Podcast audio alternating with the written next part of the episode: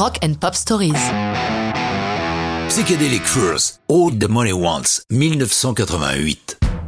Rien ne va très bien dans le trio Psychedelic Furs dans cette fin des années 80. Curieusement, la réussite de Pretty in Pink, leur chanson qui a donné son titre à un teenage movie à succès, a heurté la sensibilité de Richard Butler, le leader du groupe.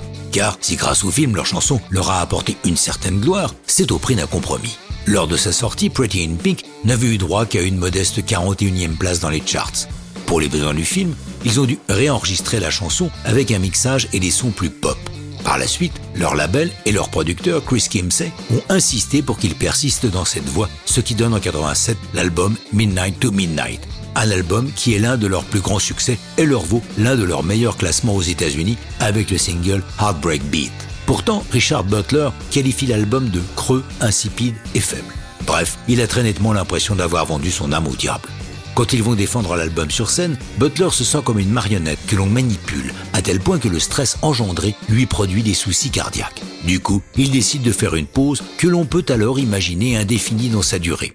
Comme il faut bien faire marcher le commerce, leur maison de disques décide de publier en 88 un best-of du groupe intitulé All of This and Nothing.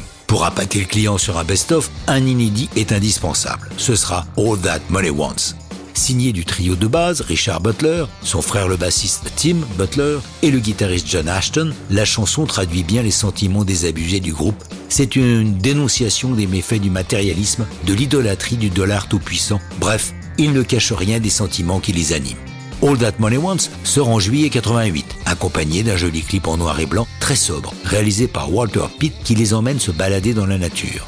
C'est sûrement l'aspect le plus souriant de All That Money Wants, qui, pour une chanson de désespoir, va être l'un de leurs plus gros succès, prenant en Amérique la première place du hit Alternative Rock.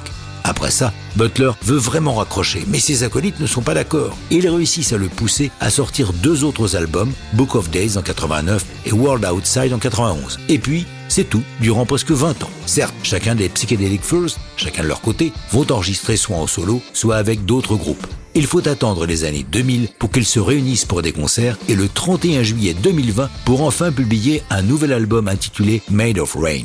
Mais ça, c'est une autre histoire de rock'n'roll.